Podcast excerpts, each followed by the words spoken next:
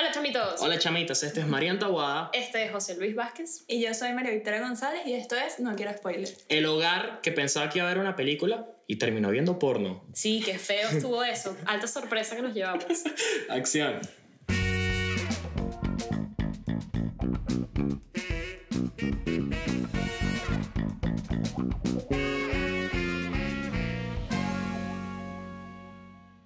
Bienvenidos al episodio número 6 de No Quiero Spoiler, donde vamos a estar hablando hoy de una película bastante polémica Yes. que es 365 días. Ujú. Pero antes de empezar, como siempre, vamos a mandar un saludito a toda la No Quiero Spoiler Family Yes. que hace que esto se vea y se escuche tan bonito. Un saludo para el doctor Sonido, también conocido como Víctor Lío, Yes. y para Vanessa Morantes. Pastichito para los dos. Y un saludo también al señor que montó sin querer esta película en Netflix y no en Pornhub, donde merecía estar. Sí, es un poquito sexual. Pero bueno, vamos a presentar a nuestra hermosa invitada, María Victoria. María Victoria, ¿quién eres? ¿A dónde vas? ¿Y a qué te dedicas? Bueno, eh, soy modelo, Yes. estudio psicología, soy venezolana y española. Y nada, estoy aquí para compartir con ustedes. Oye, todos los ingredientes para conquistar el mundo. Qué bella. Pero Inteligencia, belleza, sabor latino, pasaporte europeo. psicólogo, Oye, está, escucha, vale, ya lo- escucha lo que ella tiene todo el Lo paquete. tienes todo, sí señor. Este, bueno, y adelantamos también que vas a estar representando a España en el Miss Intercontinental 2020. Sí, próximamente. Así que atentos ahí a sus redes y a todo lo que va a pasar en el universo María Victoria. Oye, pero estamos en muy buena racha. Estamos trayendo a gente muy bonita. Sí. Tenemos que traer a gente fea también, porque para que haga buen contraste con nosotros, Sí, ¿sabes? vamos a hacer podcast que trae a la gente más bonita que los hosts. Claro. Entonces, No, no, pero está bien. ¿sabes qué podemos hacer? Cuando Volver a traer a Juan Ratchet. Escúchame, escúchame. Grabar con pasamontaña. Y ya. No, pasa montaña para el invitado. Y nosotros ya. Listo. Si, estás- si eres más bonito que María Victoria, pasamontaña, bro. Ok. Ya, ella fue el límite. Sí. Ok. No, Eh, bueno, em, Sí. ¿quiero- ¿quieres contar la sinopsis, la sinopsis tú? Ok. Pero lo voy a contar de una manera un poquito enredada. Tenme paciencia. Que voy a. El fin justifica los medios. Ok. Ok, esta película va de un mafioso de una familia tradicional siciliana, le meten un plomazo en el pecho a su papá, esa bala le impacta a él de retrucle, lo que lo manda a él como una especie de mundo alterno, que en un trance, ve a una mujer, dice, oh Dios mío, ella es un ángel, y luego pasa la vida entera buscando ese ángel, forra la casa de fotos de ella. Cuando finalmente la consigue, ¿qué hace? Como buen hombre romántico y respetuoso que es, la droga y la secuestra.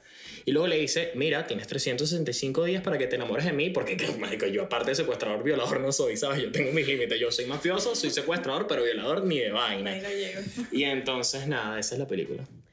Pero además, pregunta. Ya. Por muy detallado que haya sido el recuerdo de ese sueño, ese estado hipnótico, Ujú. ¿de dónde sacó las fotos? O sea, porque la vaina es impresionante, ¿sabes? Como que el pana en serio sabía ¿Sabes que qué pasa? No. Honestamente, ese no es el error más grande de la película. No, es de los más pequeños. Y ya iré- yo de hecho los enumeré. Tú me avisas y lo empiezo a contar toda una lista de errores que me parecen imperdonables. Sí, sí, sí, de guion, hay varios. Pero bueno, primero entremos con, con por qué es tan polémica esta, esta película. ¿Qué opinas tú? Bueno, ustedes, vosotras. Mira, yo pienso que es muy polémica porque es absurdamente machista. Sí, señor. Muy fuerte. O sea, realmente sin ganas de, de, hacer spoilers, porque Yeah. evidentemente el que no se haya dado cuenta estás en No Quiero Spoiler. Eh, oye, pero son detallitos que están muy mal. O sea, por ejemplo, cada vez que el, que el sexo va dirigido a él es, o sea, felaciones. Sí, sí, sí. También conocida como... Ta- También No lo voy a conocía, decir. también conocía como la comida del Bonais en las autopistas de Venezuela. Es así. Yeah. Entonces, oye, no- me parece fatal. De hecho, hay una escena donde este señor está en su jet privado y agarra a una hermosa como si eso fuera, mira, llégate, haz tu trabajo. Pero, o sea, señor, discúlpeme. ¿Qué es lo que usted me está pidiendo? Y ella como si eso fuera lo más obvio del mundo. O sea, eso- eso entra dentro de la descripción de ser Sí, lo normalizaron. Lo normalizaron. Sí, y además, sí, sí. con un maltrato, con una cosa. Señores, Uf. las Les felaciones. adelanto, este va a ser de esos episodios de ¿se acuerdan cuando Marian se arrechó? Este es uno de ellos. Las felaciones Yeah. tienen que tener un límite, ¿A qué señor. te refieres? Ya va. O sea, me refiero a que usted no puede eh, pretender controlar todo lo que le hace su pareja cuando le está dando sexo oral. Usted no puede utilizar la cabeza de su pareja como si fuese un hueco que usted se encontró en un sex shop. Ah, ok, tú dices que no se puso. Oh. Oye, mira, esa mujer se estaba muriendo. O sea, yo, yo veía la cara de sufrimiento si que tenía esa mujer. No, si ambas partes están de acuerdo, yo defiendo esa práctica. Siempre y cuando ambas partes estén de acuerdo, claro. No sé si eso me mostró mucho consenso. No, ¿Tú dices? sí. Ah, bueno, con la hermosa definitivamente no. no. No, O ahí sea- no había Bueno, pero sin embargo, ella al final salió riéndose de muy. Pero creo que O sea, por- que realmente. Ya, pero, o sea, ella dijo, mira, o sea, me pagarán muy bien y tal, pero prefiero trabajar en Conviasa que que este señor me haga esto.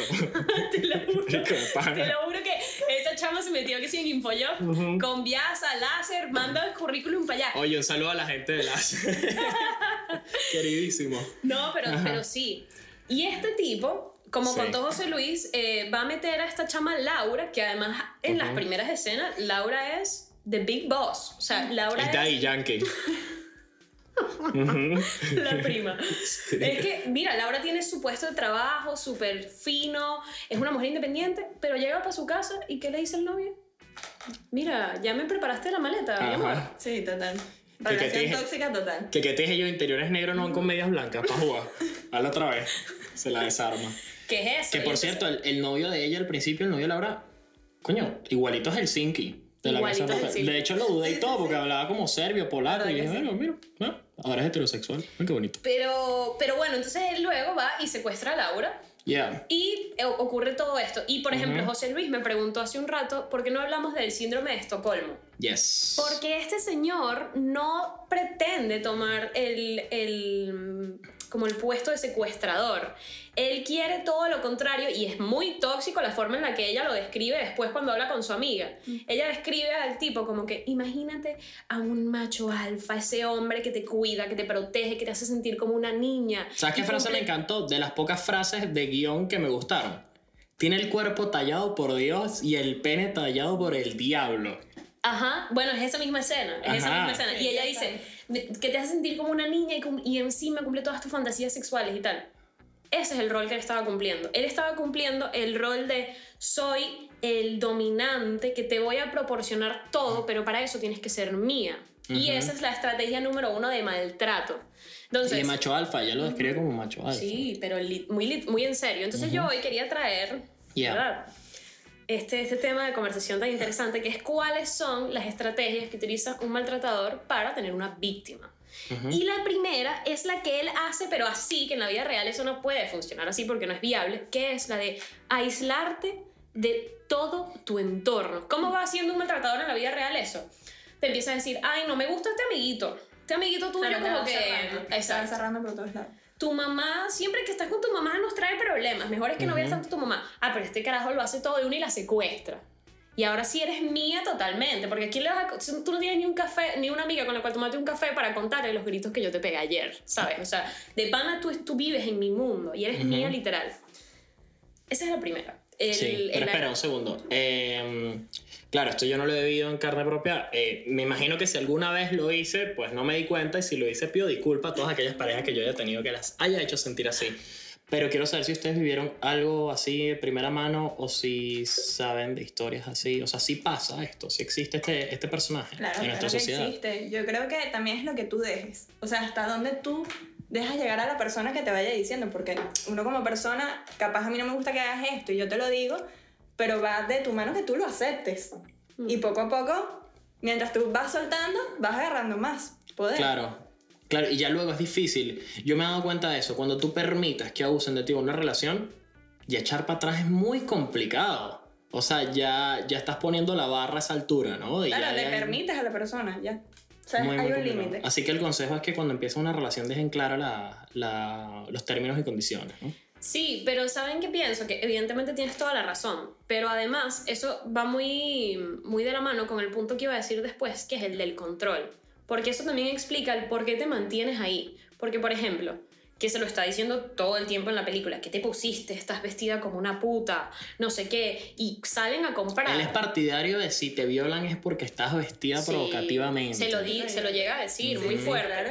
Y además cuando van a comprar, ellos, él la lleva a comprar ropa y ella puede gastarse la cantidad de, de euros que quiera, Yeah. pero él tiene que aprobar la ropa que ella se va a comprar y está este señor sentado así esperando y ella le modela todo y él lo tiene que aprobar.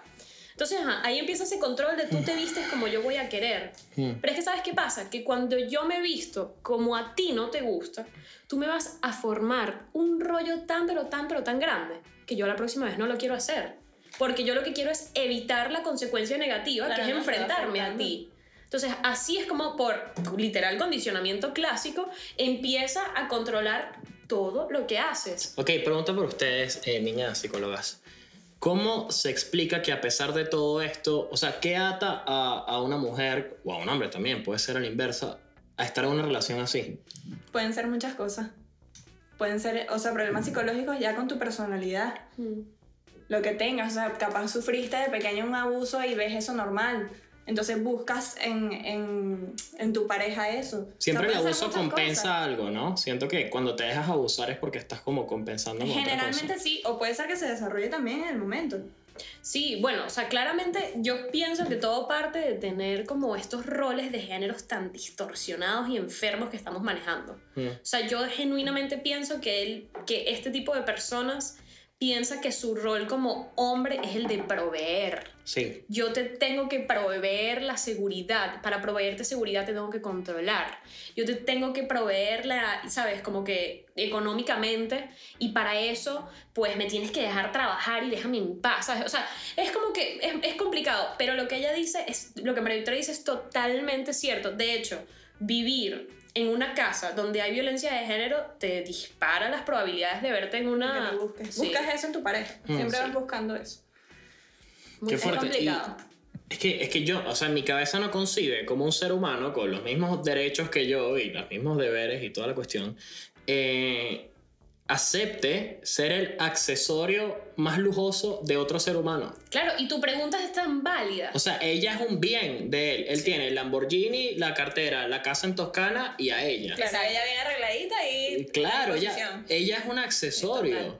¿Cómo un ser humano acepta ser que su existencia en este plano sea ser un accesorio? Me encanta que plantees esa pregunta porque la realidad no es como en la película, que fue lo primero que dije, que él lo hace todo de una porque te secuestré. Esto pasa muy, muy poco a poco. Ok. Y el por qué se enamoran las mujeres de estas personas tiene muchas explicaciones, ¿no? Pero a mí una que me gusta es, los maltratadores tienen como dos personalidades.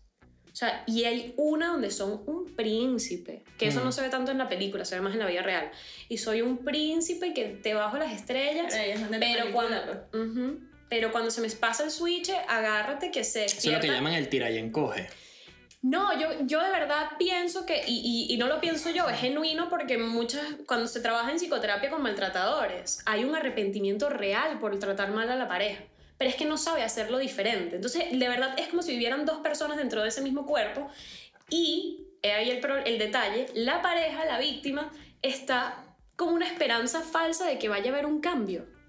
Ok. Más bien es casi una meta. Yo le voy a enseñar utopía, a esta Yo lo voy a persona. arreglar. Esto va a Ajá. cambiar. Y ya falta poco, y estamos. Y, No es más fácil buscarse otra persona Sí. y ya. Y en el caso de la película, nada. fíjense que en la película él le dice a ella, yo quiero que tú me enseñes a ser cariñoso. Hmm. ¿Sabes? Entonces ya ella se mete esa misión de... es un complejo de mamá.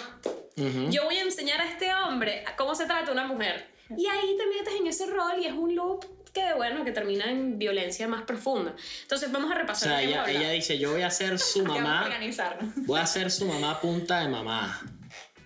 Más fatal, dámelo, Sí, dámelo. sí, sí, Yo no, sabía que favor. pero lo tenía que decir. Si no iba a ser como, ah, coño, no lo dije.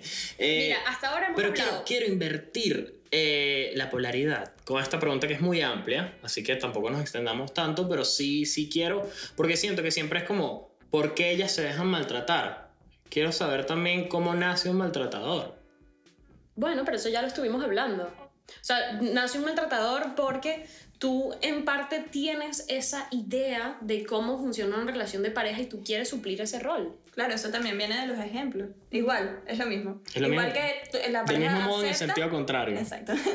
Igual que la pareja acepta, Sí. porque tiene esa forma de decir, bueno, sí, esto está bien, igualmente es el maltratador. Depende mucho de Es nuestra más- sociedad también, ¿no? Un poquito. También. O sea, porque a veces sí he sentido que, que mis ganas de ser lo más feminista que pueda, también este, mucho crédito a ti, que me has enseñado mucho, Marian, de verdad. Juntarme tanto con Marian me está convirtiendo en, en un exponente activista del feminismo Le voy a masculino. mandar la factura a tu, a tu novia. Sí. Agarra y págame que yo convertí a ese tipo Pero- de...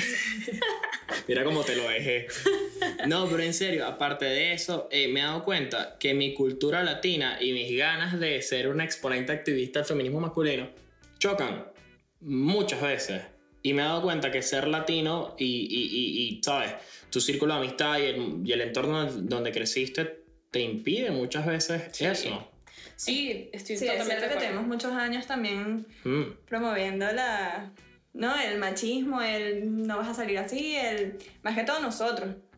Que a veces siento que me lo piden. Aquí... Que es como, pero, pero debería hacer esto, está bien Claro, lo que dije, que está no bien como celas. estoy. Y es y que, marico, yo no, no tengo nada que ver, o sea, eso es, tu, eso es tuyo. Imagínate, cosas. imagínate, te iba a responder tu pregunta con esto. Imagínate el ambiente en el que tuvo que haber crecido Máximo, que es el personaje principal de la película, Sí. el maltratador. Ujú. Que ahí él vive con su tío, con su abuelo, vive toda la familia como buena mafia italiana de película. Ujú. Y nadie le dice nada. ¿Tú en algún momento viste algún tío o algún abuelo que le dijera, Máximo, tú no puedes tener una, señora, una tipa secuestrada aquí en la casa? No, al contrario, devuelve". más bien es y que la pedazo de puta esa que trajiste Ajá. nos tiene loco. Entonces, Y que, y que cómprame ropa. Es más- Ah, tú has visto. eso no te Y dice... que hablando. Eso no te dice que capaz hasta la mamá de Máximo vivía una situación como la que vive la pareja. La mamá de Máximo no existe. Ok, pero, pero- cuando existió. No, no, no, o sea, no existe la película, no aparece. O sea, que imagínate Claro. lo, lo importante que es en la historia. No, pero lo que te quiero decir es que el maltrato a la mujer está claramente aceptado en su familia. Ah, sí, y por sí. eso él lo replica. Por eso él lo replica. O sea, que tú decías, ¿de dónde viene eso? Todo lo que hacemos, todo es aprendido. No, todas las conductas son aprendidas. Entonces, estábamos hablando, estrategias que utilizan los maltratadores. Yes. El control, Ujú. aislarte totalmente de todos tus vínculos afectivos. Yeah. Y luego ya, o sea, esas son las dos, primer, las dos primeras estrategias. Luego, a medida que van pasando el tiempo, empiezan estas estrategias que son un poquito más eh, intensas y agresivas, que son coaccionarte para que tú hagas acciones que no quieres. Y eso se ve también en la película, que le Ya dice ahí no que sí. estamos hablando de lo del felatio. No, no, no. Pero que es así como que tú te quedas aquí, no te vayas a volver a escapar. Y ella le dice, ¿y qué? ¿Y qué si no lo hago? Y no se lo dice, pero ella se lo plantea, me vas a matar. ¿Sabes? O sea, tú ya me estás coaccionando al máximo. ¿Sabes qué para pasa? que- Ya hago inciso rápido de lo mucho que detesto el guion de esta película, sobre todo los diálogos, que es que es demasiado explicativo, entonces me cuesta meterme en la psique del personaje porque todo lo que siento que piensan en voz alta. Entonces es que, pero tú no me puedes hacer esto, yo soy un objeto. No, pero yo te deseo y tú sé que finalmente serás mía. Sigue soñando, chico, nunca me tendrás. ¿Qué pasa, baby girl? Yo dije que marico. ¿Qué pendejada es esta? No entiendo qué está pasando. O sea, no entiendo los personajes porque todo lo que piensan lo están diciendo, entonces no sé si verdaderamente lo piensan porque lo están diciendo todo el tiempo. Bueno, yo creo que lo dejaron bastante explícito. Él, él la estaba amenazando todo el tiempo con, si no haces lo que yo quiero, agárrate. Claro. Agárrate porque se, viene, se vienen las cosas más feas. O sea, yo te estoy tratando como una princesa. Claro, no me Pero, provoques. ajá, pero intenta escaparte para que veas. De, de hecho dice eso, no me provoques porque Sí, yo sí. soy agresivo. Sí, Ya, marico. claro, eso ya es coacción. Y luego ya las últimas que van ocurriendo, Sí. que, que ocurren ya con el tiempo, que no da tiempo de, que, de ver eso en la película, porque bueno, ajá, no lo voy a decir, pero em, que es cuando empiezan ya a lesionar tu autoestima. O sea, ya cuando yo te empiezo a dar en la autoestima, ya tú no quieres hacer nada, porque te empiezo a decir que eres una inútil, que no vales para nada, y ya llega un punto Que se te quemaron que... las arepas. Claro. ¿Ah? Que se te- hasta las arepas se te queman, Ajá. chica. No sabes hacer unas arepas. tú. O sea, Ah, imagínate tú. No, no solo no sabes hacer felatio, no sabes hacer arepas. Claro, ahí ya esa persona de verdad Sí. no vale nada. O sea, no siente que valga nada, perdón. No Claro, siente que valga nada. ¿Cómo un ser humano puede tener tanto control sobre otro? O sea, eso todavía me fascina. Soy, soy demasiado inocente, te lo juro. Es muy feo. Es muy Sí, sí. feo. Y Es de verdad. manipulación O sea, es, es esclavitud psicológica. Sí, sí, sí lo es. Sí lo es. Es que el maltrato de género es muy, muy feo y eso hay que condenarlo a la Y lo primera. peor es que como sociedad somos culpables porque lo vemos desde lejos y es que, no vale, pero ella la tienen como una reina, tiene una cartera Gucci. ¿Qué, qué persona con una cartera Gucci no va a ser feliz? Yo quiero, Y va idealizado. mucho más allá. quiero Sí. que pongamos una fotico aquí que me llamó mucho la atención, que es de que la foto plantea algo así como como es, ay, es que no me viene la palabra, es como una corona de estas que se ponen cuando alguien muere, ¿sabes? Sí, de Y es como que, exacto, y es como que los vecinos le regalan eso a una mujer que murió y dice algo así como que tú pudiste evitar esto también. O sea, hay cierta responsabilidad Oh, social de denunciar, yo pienso eso, hay mucha responsabilidad social de denunciar cuando uno ve maltrato. Una, un caso que yo le conté a José Luis es súper interesante, no sé si tú también lo conoces.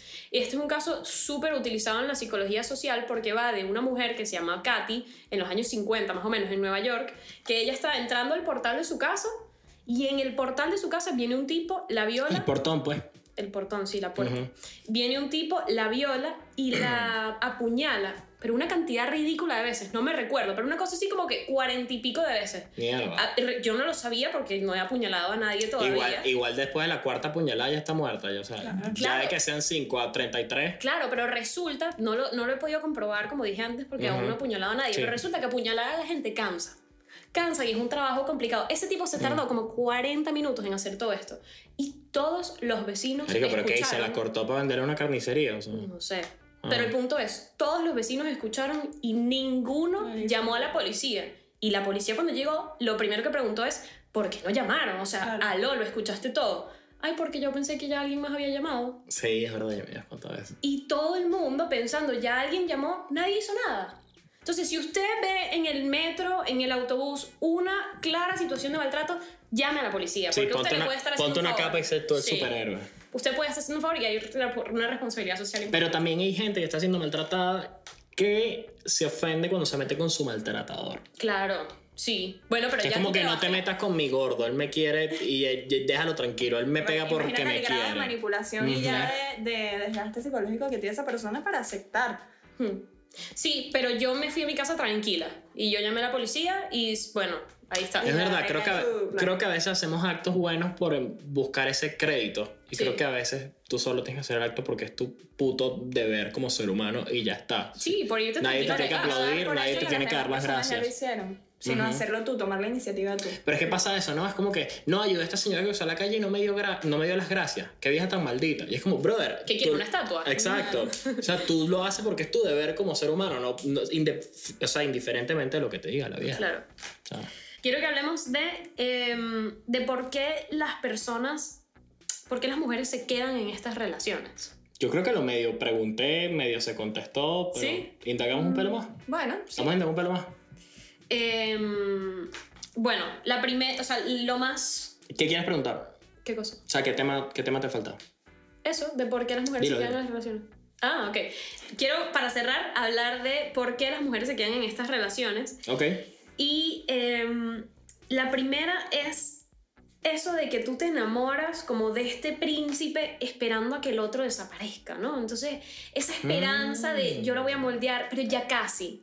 Ya no me pega, ¿sabes? Ya no me grita tanto, ya solo me grita una vez a la semana. Antes estaba peor. Entonces yo voy y lo sigo intentando, lo sigo intentando. Claro. Pero no y tienes pequeñas cuenta. victorias. Esta semana no me dijo que se me Ajá. quemaron las arepas. Se las Ajá. comió. Pero claro, en el fondo no Ujú. te estás dando cuenta que este, en esta semana no te gritó porque tú cada vez te estás portando más como él quiere. Entonces le estás quitando motivos para que te grite. claro. Wow. No es que lo estés cambiando. Estás renunciando la que a tu estás cambiando eres individualidad. tú. Claro, la que está no cambiando eres tú. Qué loco. Lo que lo estás es tratando con guantes de seda y ya no estás generando situaciones que al tipo les huelen. No es que el tipo ya no las pierda, es que ya tú no lo pones en situaciones donde el tipo las vaya a perder. Entonces tú todo el tiempo estás así como que, y eso es tu recompensa, es esa. No, ya no me grita tres veces a la semana, es una sola. Ahora estamos mejor y cada vez será mejor. Y esa esperanza, Ya no me está pegando en la cara, ya no me deja hematoma. como la esperanza de Venezuela va a cambiar, no se diga más, no digo más. Un saludo a Juan Guaidó. Ajá. Eh, Tal cual. ok. Y ya la última, que es lo más fuerte, que es cuando Sí. ya las cosas están muy feas, son las amenazas. Ok. Que es, si me dejas, bueno, agárrate. Primero es, si me ¿Sabes el dejas... miedo? Sí. ¿Y sabes cuál es muy típica? Si me dejas, me mato. Y luego empieza y se pone más dark, que es, si me dejas, te mato. Y si hay un hijo de por medio, la primera amenaza es el hijo. Yo me quedé loca cuando escuché eso. La primera amenaza de un maltratador, después de la suya, o sea, su propia integridad, What es, the fuck, si me dejas, voy a matar a nuestro hijo. Vale, ¿qué? Y, suele ocurrir con Qué mucha feo, frecuencia que el tipo feo. mata a, a los hijos. Pues sí. Mierda. Por eso la gente Ok. se mantiene en estas relaciones. Em, en esa nota, eh, ¿qué más tenemos que hablar? yo, Qué quería, demasiado triste, ¿no? yo quería para cerrar hablar de lo que tú querías hablar. pido, pido disculpas por todo el daño que ha hecho mi gremio masculino a lo largo de todos los tiempos de pana. No, si quieres hacerle un favor, cada vez que veas a tus amigos teniendo actitudes machistas, que como compartimos amigos, sé que algunos amigos tuyos tienen algunas actitudes Sí, machistas. sí. Cuando veas que eso ocurra, dilo. Dilo, eso Claro, es lo que no tienes que hacer. Ajá, pero siempre recibo. Ay, esto sí es marica. Bueno, recíbelo, pero hazlo. Ok. Pero hazlo, porque es importante. O sea, Sí, sí, sí. Ok, y ya para cerrar, quiero que hablemos de qué, qué piensan ustedes. Porque ya claramente hemos dicho que todo lo que está mal en la sociedad, Sí, vamos- aparentemente, está en esta Le película. dedicamos unos minutitos a hablar de la película en sí, porque es tan mala.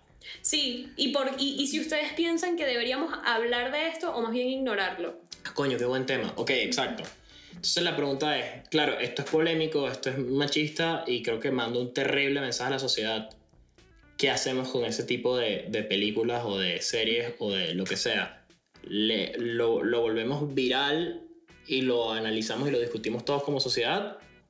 ¿O lo ignoramos y no le damos fuerza? Yo creo que esa es la pregunta. ¿Qué Yo creo que lo compartimos como sociedad. Porque, sí. porque así podemos darle información a las demás personas. Que las Mm. demás personas sepan lo que realmente está pasando.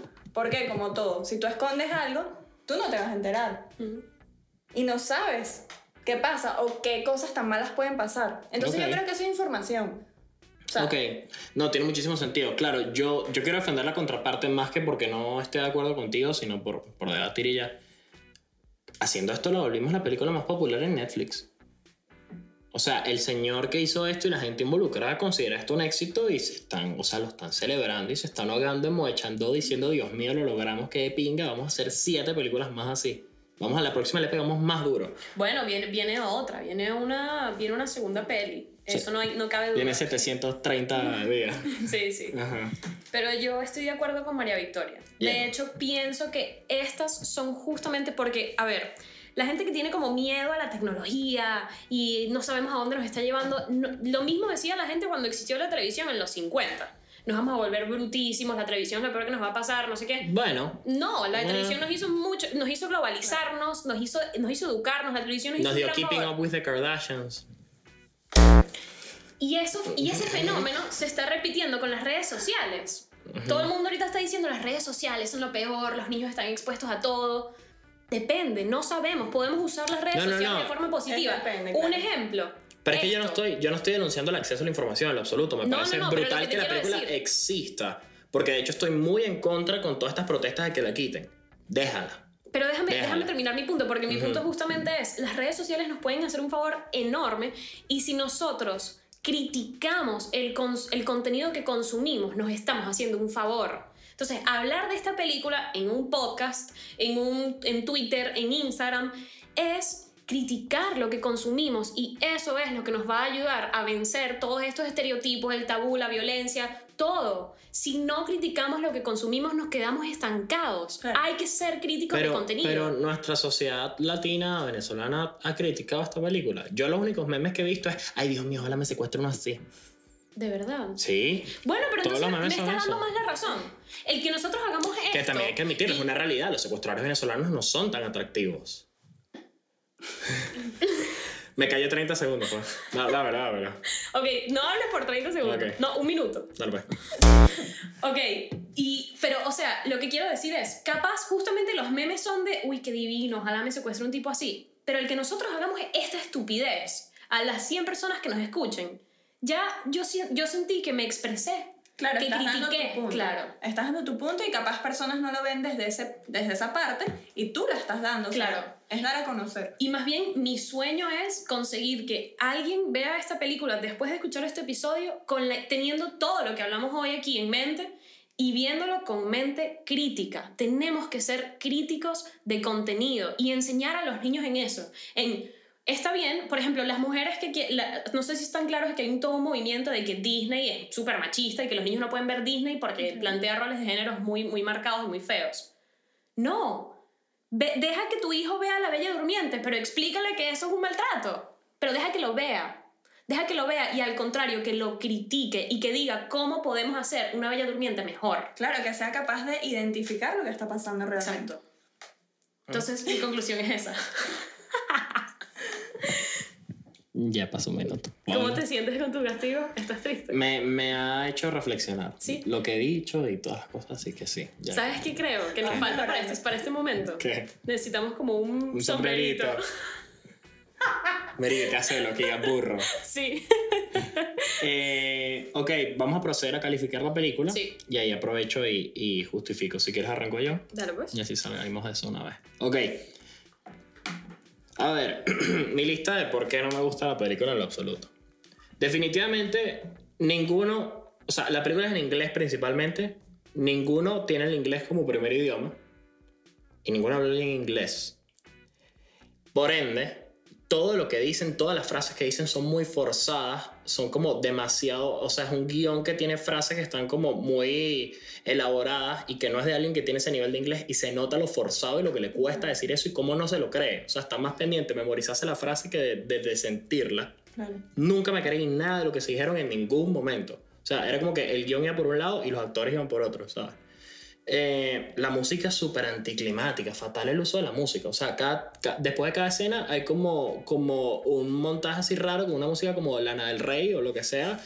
Que si la jeva se está cambiando de ropa, que si la jeva está bailando, que si la jeva está en la piscina, que no tiene nada que ver. Y es como un pop todo de pinga después de que le cayeron a coñazo y le dejaron un hematoma. ¿No te dio vibra la música de 50 sombras de Grey? A mí me pareció el mismo recurso. Pero no funciona también. No. A mí me parece súper anticlimático, en Sí. serio. Es como, Sí, no, a mí tampoco me literalmente le dieron tres coñazos y después está bailando California Girls de Katy Perry con un vestido. ¿Y tú cómo? Ajá, y el morado Sí. aquí. Sí, O sea, rarísimo. Eh, marico, el guion es de porno. Sí. O sea, la película funciona como funciona una, una película Mm. porno en serio. Y como película es demasiado porno y como película de porno es demasiado película. Entonces no funciona No como entra en ninguna de las dos no, categorías. y no es un film erótico, no es nada. O sea, se queda en un limbo rarísimo donde nada funciona. Eh... Ah, marico, y pasan unas cosas que no respetan el sentido común. No vamos a decir spoiler, pero sí es importantísimo cuando un personaje llama a otro y no puede porque le sale ocupado. ¿Qué teléfono en el 2020 tú llamas y aparece ocupado? Te sale que tú estás llamando y te dicen, mira, te está llamando Marianne. Yo escojo trancarle a María Victoria Claro. y hablo con Marianne. No es que a Marianne le va a salir está ocupado, olvídate. ¿Te diste cuenta de eso? Pensé. Y eso es importantísimo del guion y es como, marico, ¿qué es esto? Bueno, o sea, si hubieses querido eso, ambiéntalo en 1980 y le das un Motorola que pese 26 kilos y de pinga. Te sales con la tuya. Lo pensé y lo intenté justificar en mi No mente tiene justificación. que el tipo no tuviese señal. Le sale ocupado. Ah, bueno, perdón. Eh, ok. eh, yo le voy a dar, por estas razones y muchas más, le voy a dar dos botellas de champaña de 10. Ok. Ya está. María Victoria. A ver. Vale, yo le doy dos yates de 10. Ok. Justificamos tu respuesta. Un poco va de lo que tú dijiste, un poco que intentaron copiarse de 50 sombras de Grey y de verdad fue la copia más... Chimba. Exactamente. Sí. Oye. Esa es mi... Eh, eh, es tan chimba la copia que es casi parodia. Me recuerda a las películas del Conde del Guacharo, ¿no? El Conde Bone, el Náufrago, todas esas Y que me cosas. parece que promueve también la- las relaciones tóxicas. Sí. O sea, es- constantemente en toda la película es lo que promueve. Sí. Ok. Estoy totalmente de acuerdo contigo. El macho alfismo. Sí. Marian. Yo le voy a dar. eh, fíjate tú, esto es una cosa complicada porque yo Oye, le quiero fíjate, dar. tú me gusta. Ajá. Yo le quiero dar 3 de 10 máscaras Ajá. al mismo tiempo que recomiendo Vela. ¿Por qué? Claro, es que se puede, sí existe. estábamos hablando. Porque es muy mala y lo que dice José Luis de las incongruencias del guion son espectaculares. Te voy a dar O un sea, ejemplo. La canción de El Libertador de Escape, ¿no? La canción de Chávez, la de Adelante, comandante. Comandante. ¿Me gusta? Sí. ¿Recomiendo que lo escuches? No. Entonces, a la inversa también se puede. Sí, y pasa con esta película. Es muy mala, el guion no tiene sentido, pero creo que si la ves con una mente crítica puede ser nutritivo verla, en serio. Sí, Sí. es cierto. Creo que puede Total. ser food for thought. Oye, sí. Alimento para la mente. Ok. Eh, hablamos un poquito del universo Mario Victoria. ¿Y qué se viene? ¿Te parece bien? Yo tengo Ok. una pregunta para ti. ¿Desde hace cuánto eres modelo? Tengo cinco años. Desde que llegué, bueno, desde que llegué a España. En Venezuela no Ok. estaba muy pequeña y no, no hice mucho. Sí hice, pero no hice Tú eres mucho. como, como ese dicho que dicen que uno no es profeta en su tierra, ¿no? O sea, como que viniste a España y de repente se te empezó a dar todo aquí y, y ahora eres una abanderada. Sí, la- realmente también la edad. O sea, fue el, el momento Claro. justo en el que me vine. y- Claro, porque te vas de Venezuela como con 16 años. Sí, con 16 justo. Claro. Mm. Me gradué del colegio y ya me vengo. Y aquí es donde empieza ese, mira, este es mi hobby, o sea, esto es lo que me gusta. Y a buscarlo. Y una pregunta, ¿cómo haces para que sea compatible igualmente con, con psicología? Quería preguntar eso yo también. Muy bien. Es complicado, pero bueno, es, la psicología es mi pasión y el modelaje también, y el mundo mix también. Entonces, el mezclar las dos cosas, o sea, es el tener tiempo para todo, siempre hay tiempo. Es complicado, no es fácil, pero sí me da.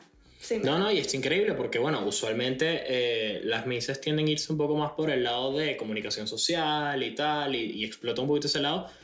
Que yo sepa, nunca había visto una modelo, ¿sabes? Que, que, que le gustara lo, los Sí, cursos de es- es belleza. raro. Sí, sí, sí, me parece un híbrido increíble. A mí también. Claro, porque aparte, claro, comunicación social es más hacia lo que vas a transmitir, vas a hablar. Y que realmente esto tiene de muchas cosas. O sea, esto no es nada más lo que tú vayas a, a transmitir hablando. Es, también tienes que tener contenido atrás. Tienes que hablar Sí. de algo. Y me parece Claro. que la parte de, por lo menos las emociones, por darte un ejemplo, es algo que tienes que tener muy claro en cualquier, cosa, en cualquier ámbito de tu vida. No Sí. nada más en el mundo Miss. El mundo del modelaje también es fuerte. Y realmente en todo. ¿Crees que, que tener ese, ese trasfondo psicológico y esos conocimientos te ayudan también a aguantar la pela psicológica que puede hacer ser modelo y ese concurso? Me ha ayudado muchísimo en, toda, en cada situación que se me ha presentado. No se me ha presentado nunca nada que yo diga, bueno, esto me supera, Mm. pero realmente sí tienes que saber cómo manejarlo. Increíble, es una double threat, doble amenaza, ¿no? Físico y mente. Bien. Sí. The whole- ¿Cómo se dice? Como el, El, el paquete completo. Este, ok, pues nada, este, esto ha sido nuestro episodio. número 6. Yes, yes, yes. Featuring María Victoria González, donde hablamos de 365 días. ¿Dónde está No Quiero Spoiler, María? No quiero spoiler, está en YouTube y si estás aquí y no te has suscrito, no sé qué estás esperando. Marico, eres una rata, ¿viste? También estamos en Spotify, Google Podcast, Apple Podcast, Twitter, Instagram, YouTube, TikTok, TikTok. Todos lados. ¿no? Y siento que estamos en más lados, pero en este momento no me acuerdo. Yo tampoco. En cualquier vaina lo pongo ahí. ¿Y dónde está María Victoria? ¿Dónde te encontramos?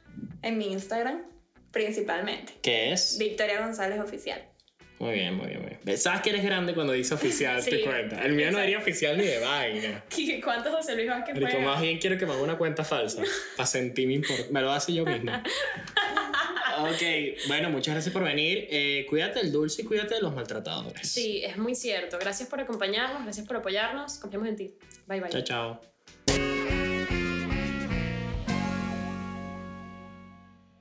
Hola,